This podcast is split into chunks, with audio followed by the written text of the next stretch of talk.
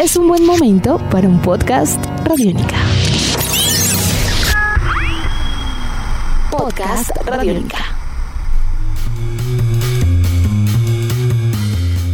Amigos de Radiónica, sean bienvenidos a una nueva entrega de En Descarga Radiónica, el podcast. Este espacio en el www.radionica.rocks y también a través de nuestra app Radiónica, donde cada 15 días nos encontramos para hablar sobre todos estos temas que nos encantan y que nos fascinan alrededor de cine, televisión, cómics, videojuegos y mucho más. Mi nombre es Iván Zamudio, arroba Iván Zamudio 9 en Twitter, arroba piloto.espacial.3000 en Instagram, contando el día de hoy con la grata compañía, como siempre, del grandiosísimo e inigualable Diego Bolaños de arroba Bolaños y Estrada Diego, hermano, qué maravilla volvernos a encontrar acá en Descarga Radiónica. ¿Cómo va todo?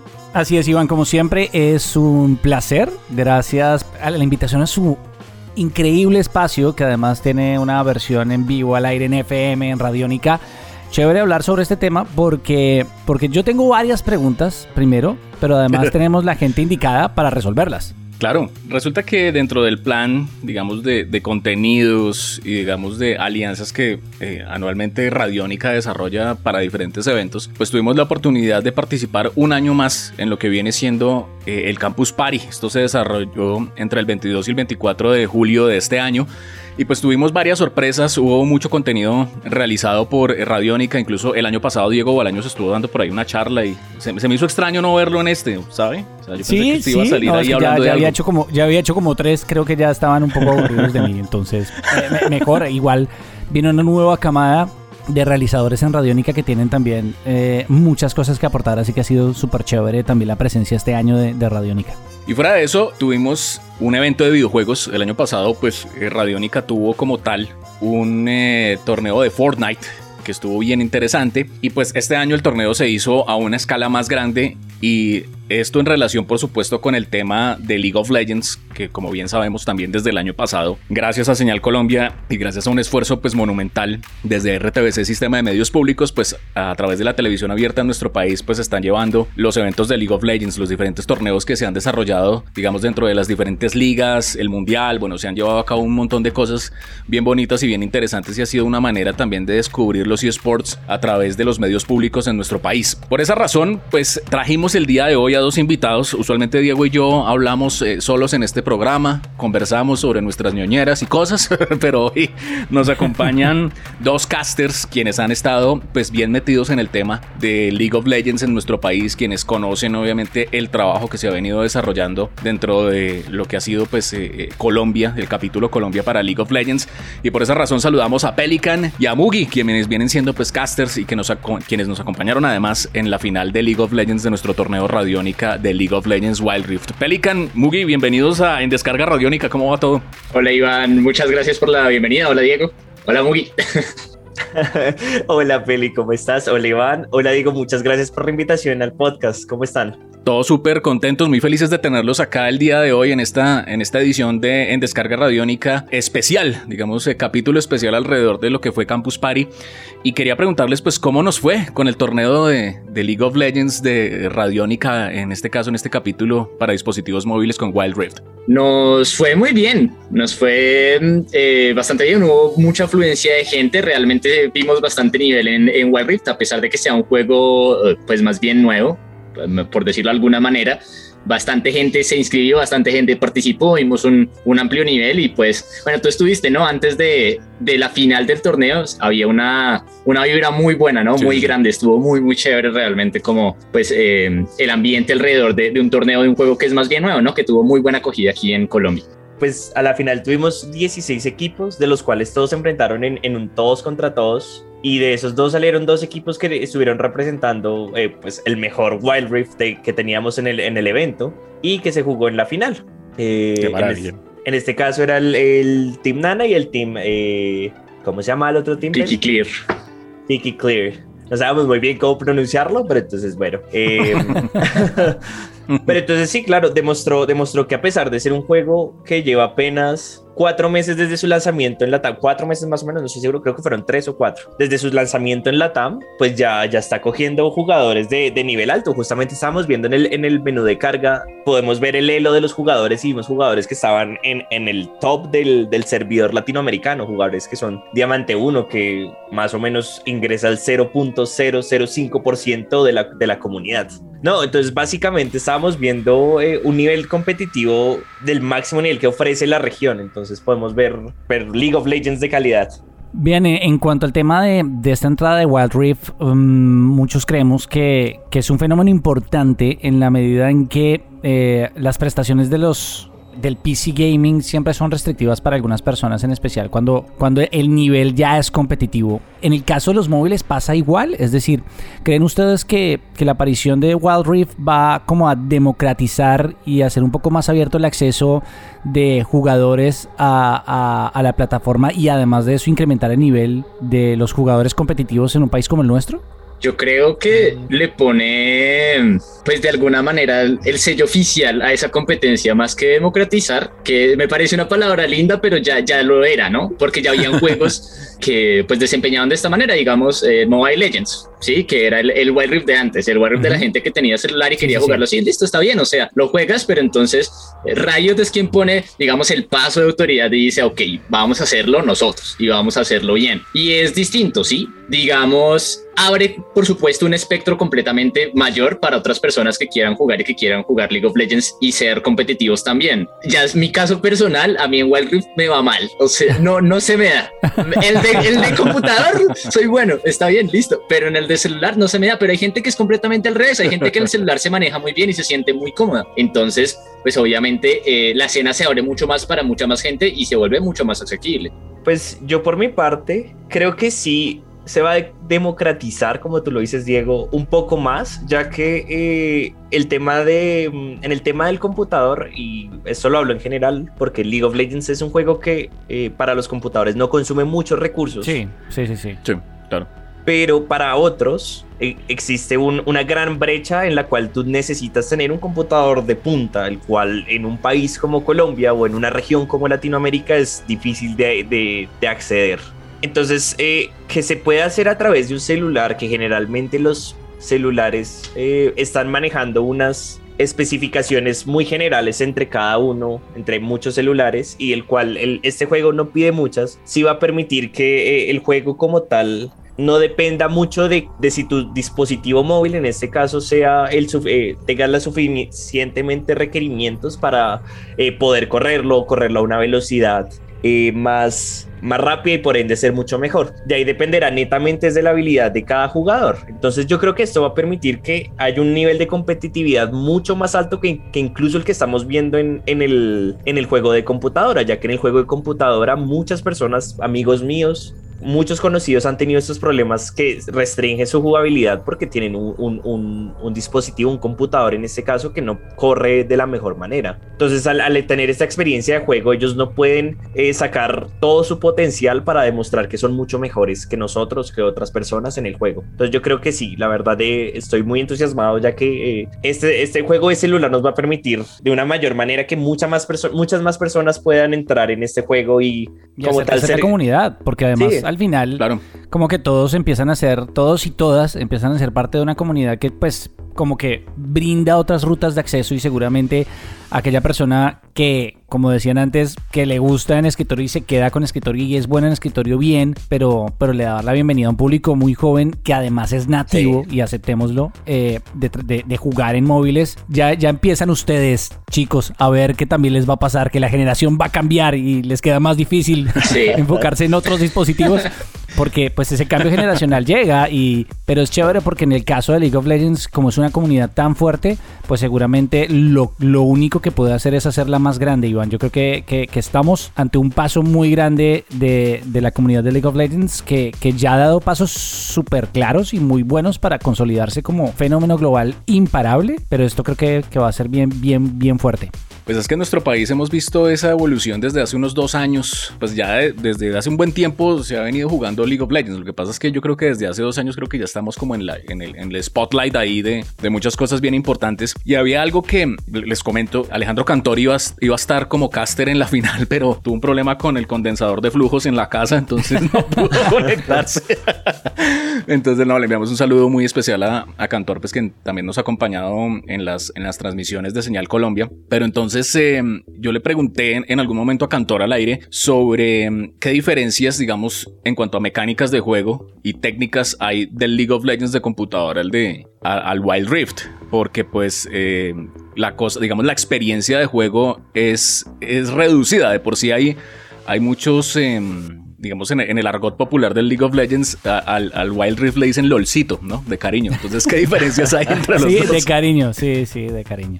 Pues eh, a nivel mecánico, el problema es que yo no he podido tener muchas oportunidades de jugarlo porque mi celular no lo corre. Es, es un problema que tengo que más adelante voy a, voy a, cambiarlo por uno que sí me permita jugar. Pero de lo que he podido percibir, obviamente, es que la información es desplegada de una manera distinta. Entonces, ¿qué pasa? Que cuando estás acostumbrado, como yo en mi caso, yo y Peli a jugar en el computador, al ver la información totalmente distribuida, por ejemplo, el minimapa ya no sale en la parte eh, inferior derecha, sino esta vez sale en la parte superior izquierda. Es, es, un cambio que directamente a ti ya te afecta porque en esa otra parte generalmente sale otra información. Entonces cuando estás jugando y, tratas de ver inconscientemente porque ya lo tienes mecanizado en tu mente, eh, ver el mapa, miras hacia abajo y no lo encuentras, eh, empiezas a perderte y, en la cabeza empieza a a divagar y es de esos momentos, como el juego es tan rápido, puede pasar algo que te, que te haga perder algún momento, incluso la partida. Entonces, eh, una de las cosas más importantes es cómo la información está desplegada. Otra más importante también es el hecho de que eh, no se maneja un mouse, está usando es el, el, el pulgar para manejar a tu campeón.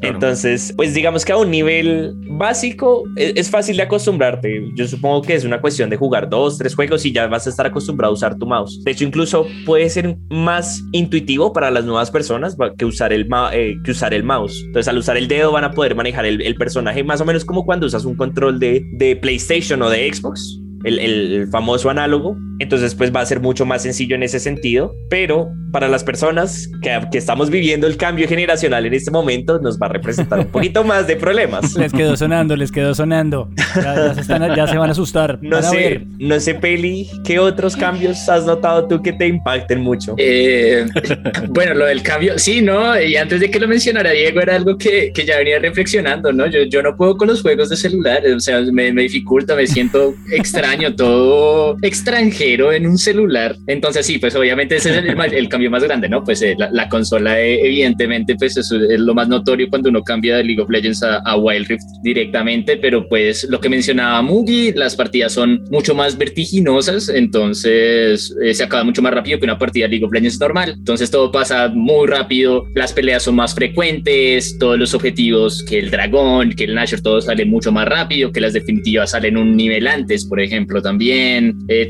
es, es muy parecido a League of Legends, pero el juego de fondo pues tiene todas eh, varias cosas distintas, ¿no? Además partiendo del hecho de que, digamos, si se tomó League of Legends como base y se dejaron ciertos objetos, pero luego League of Legends, el de computador, hizo su cambio de, de objetos y de runas y de cositas, ¿no? Entonces, eh, en estos momentos son juegos distintos, sí, son juegos que, que obviamente comparten una base solamente, pero ya el fondo como tal, las, las especificidades son, son distintas. Ok, bueno, yo debo confesar eh, que yo soy muy malo. O sea, yo para League of Legends jugué un par de veces cuando, pues es que además eh, es un juego que acá en Colombia, pues nos tomó por sorpresa, digamos, como ha tomado por sorpresa ese concepto del free to play y todo este tema, pues que ha sido algo que amplía mucho más, pues el tema de lo que decía Diego, de democratizar los videojuegos, ¿no? O sea, de que hoy en día hay otra manera de, de que los videojuegos moneticen recursos. Eh, en este caso no es como la, la, el típico esquema de ir a, a tal lado o entrar a un marketplace digital y comprar el videojuego. Entonces eso eso yo creo que ha sido pues bien importante y pues ahora más en, en, celulares creo que va a ser un cambio, yo creo definitivo. Bolaños, ¿usted de verdad ha jugado y le ha ido bien o también un fracaso como yo? No, a mí sí me doy bien. Lo que pasa es que no tengo tiempo. Básicamente no, no, no tengo tiempo. Y, ¿sabe cuál es el problema? Y creo que a, nuestra generación le pasa mucho y es que mm, a veces no estamos tan cómodos con la competencia online porque sabemos que hay gente que en serio, en serio está muy metida en el cuento. Yo, yo sí prefiero la experiencia del juego, el reto personal y cuando ya el juego es nativo y sé que me enfrento a un chico de 11 años que me está destruyendo y está, está acabando con mi autoestima, la cosa como que baja y, y, me dedico como a practicar de vez en cuando. Entonces como que ahí no me, no me he terminado de enganchar. Pero sí siento que, que el caso de, de, de LOL y de toda la comunidad, pues como ya hemos hablado, es un fenómeno, un fenómeno muy grande, muy importante. ¿Ustedes creen chicos que... ¿Qué es lo que sigue para, digamos, para el caso de Wild Rift? Ya tenemos eh, campeonatos como estos, campeonatos ya reconocidos por la comunidad que generan convocatoria. ¿Qué podemos esperar que, que siga, el, que siga el siguiente paso para el tema de, de, Wild Rift, teniendo en cuenta que, pues, lo que es la liga y League of Legends a nivel Latinoamérica y, Colombia ya está muy constituido? ¿Cuál sería el paso a seguir para el caso de Wild Rift? Y que va a haber mundial a final de año, ¿no? De, de Wild Rift. Pues yo creo que el paso es, eh, como con todos los juegos de, de Riot Games últimamente, al parecer, eh, es seguir constituyendo la escena latinoamericana y construir las escenas más pequeñas y más nacionales, es la palabra. Porque bien lo mencionas, ella iban va a haber un mundial, ¿no? A final de año. Ya hay latinoamericanos de Wild Rift. Bueno, ahora hay que comenzar a construir las escenas eh, nacionales, pero las escenas nacionales no se construyen de la nada. Sabemos que la latinoamericana, sabemos que la internacional la construye directamente Riot Games. Ellos dicen, ok, vamos a tener nuestra escena competitiva, vamos a reunirnos aquí y vamos a hacer X cosas, ¿sí? X torneo con X formato, pero las nacionales no, y las pequeñas no, las, las pequeñas tienen que ser pues impulsadas por otras organizaciones, digamos el torneo que hizo Campus Party, ¿no? Campus Party dijo, vamos a hacer un torneo de Wild Rift. Ese tipo de cosas son las que tienen que terminar de pasar, pero constituirse como ligas, digamos, eh, donde trabaja el señor Alejandro Cantor, un saludo también para él de nuevo, ¿no? Eh, la Golden League, que es la Liga Nacional de Colombia, pero eso no lo maneja directamente Riot Games, lo maneja la Liga de Videojuegos Profesional, ¿no? Y así con Wild Rift, así tiene que pasar en todos los países, en cada país, tiene que eh, comenzar alguna organización como tal a tomar las riendas tanto de la iniciativa como del negocio, porque es ambas, y decir, ok,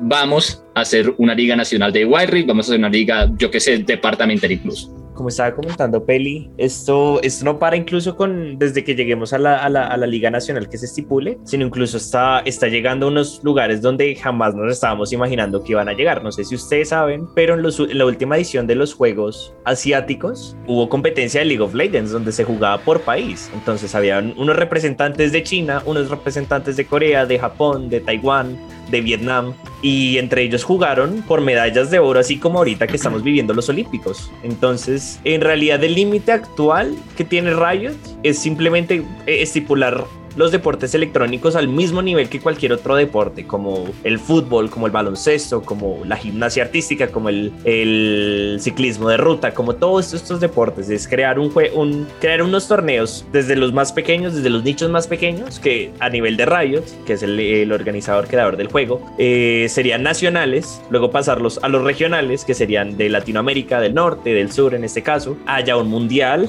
que, sea, que es lo que ya se está haciendo, que se va a hacer a final de año al, al mismo tiempo que el mundial de, del videojuego de computadora y ya llevarlo a un nivel mucho más más eh, glorioso, digámoslo así, que sería llevarlo a unos Juegos Olímpicos. Se estaba hablando también de la posibilidad de que ingresara también algunos deportes electrónicos, no solo League of Legends, sino también otros como eh, FIFA o Call of Duty o Apex Legends a, los Juegos Olímpicos. El Comité Olímpico incluso estuvo haciendo algunos estudios de, de si era posible o no llevar a cabo eh, estos deportes, pero pues no, dio, no dio el aval, pero igual es un proceso que, que, que está tardando también. Digamos, este, en estos Juegos Olímpicos se incluyeron nuevos deportes como el skateboard. Y así mismo va a pasar con los deportes electrónicos. Va a llegar un momento donde la cantidad de personas que los juegan es tan alta que se pueden organizar todos los eventos nacionales, internacionales, regionales, internacionales, que se va a llegar a, poder hacer eventos de capacidad mundial como en los mismos olímpicos o, los Juegos Panamericanos nacionales, como ya los vimos en, en, los Juegos Asiáticos de la última edición, en la cual ganó China sobre Corea en una final muy interesante donde los jugadores que, que estuvieron representando eran jugadores de varios equipos de clubes, más o menos digámoslo, como en el fútbol, y estuvieron representando a la nación. Y a las finales eh, van con un medallero y les entregan un premio total en dinero y se los dan a la federación del país que representan.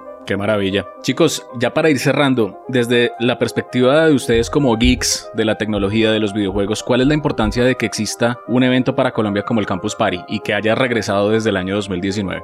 Pues es una ventana, ¿no? Eh, siempre es una ventana para los nuevos contenidos y pues para nacionalizar de alguna manera el talento y el contenido eh, geek, ¿no? Para, para nosotros es importante en el sentido de que reúne como no lo hacen muchas otras cosas, realmente no lo hace nadie más, que reúne como todos los contenidos pues, que nos interesan y pues nos muestra como los exponentes eh, colombianos y de hecho y pues regionales, ¿no? De, de, lo que es la cultura geek en cualquier sentido, ¿sí? En particular, pues en estos momentos a nosotros nos toca, digamos, que ir la parte, la parte gamer, ¿no? La parte de Wild Rift, pero en general eh, una mayor cantidad de contenidos tecnológicos que a todos nos hacen falta conocer como colombianos porque usualmente la ventana que tenemos es hacia contenidos internacionales, que si los videojuegos, pues que si es League of Legends, si es Wild Rift, pues bueno, o sea, los vemos allá y vemos a gente competir del otro lado del mundo, pero bueno, ¿dónde vemos a la gente que está aquí, no? Pues bueno, los vieron en Campus Party, los vieron competir en la final y así con toda la cantidad de contenidos y la amplia, pues variedad de, de temas que nos trajo Campus Party, en particular en una pandemia que pues eh, nos termina de, de imposibilitar el, el, juntarnos y reunirnos y de ver gente, pues digamos, tener sus propias conferencias en, en, en, en escenario, que eso sí me hace falta realmente, volver a Corferias, por ejemplo, a ver a todos los expositores o narrar presencialmente es algo que me hace falta realmente, pero igual Campus Party pues abrió la ventana y no se quedó de brazos cruzados y ha venido haciendo pues la labor de, de mostrarnos todos esos expositores pues desde, desde casa de todas maneras.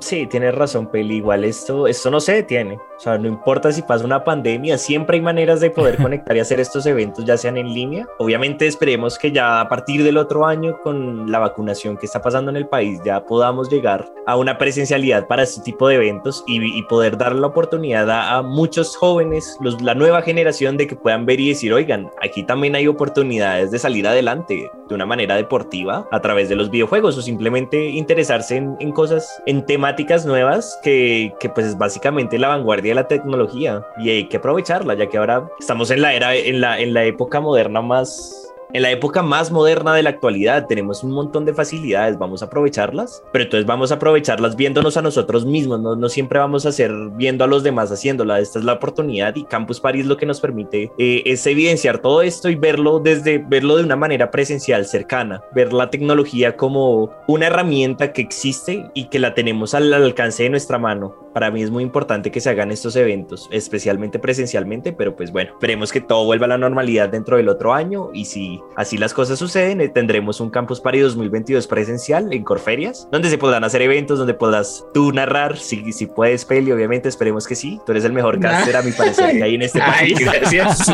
Besos.